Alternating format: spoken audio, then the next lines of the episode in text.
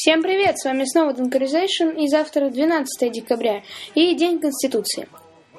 12 декабря 1993 года на референдуме была принята Конституция Российской Федерации. Полный текст Конституции был опубликован в российской газете 25 декабря 1993 года.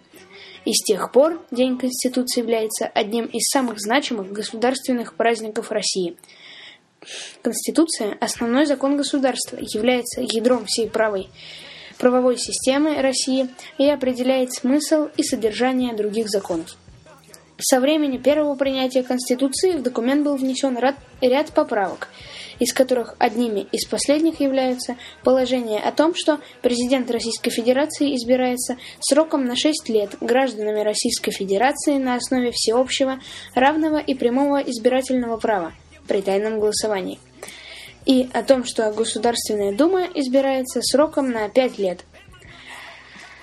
В конце 90-х годов Российская Конституция пережил, пережила, по меньшей мере, два политических кризиса, из которых вышла с честью и достоинством. Ей предшествовала принятая в 1918 году Конституция РСФСР и первая Конституция СССР – принятая в 1924 году и закрепившая победу социализма на советском пространстве. Затем на смену пришли Конституция 1936 года и так называемая Застроенная Конституция 1977 года, действовавшая до распада Советского Союза. Российская Конституция прочный фундамент демократического развития российского государства. Это не просто декларация добрых намерений, это реально работающий документ прямого действия. Конституция для гражданина любой страны – закон, который он должен знать в первую очередь, ведь и грамотное применение законов – норма цивилизованной жизни, мощный рычаг для повышения ее качества.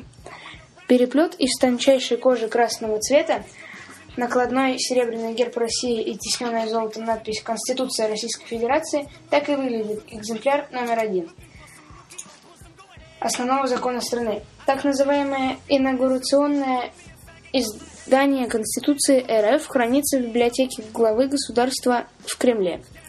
В течение десяти с лишним лет, 12 декабря, являлся основным...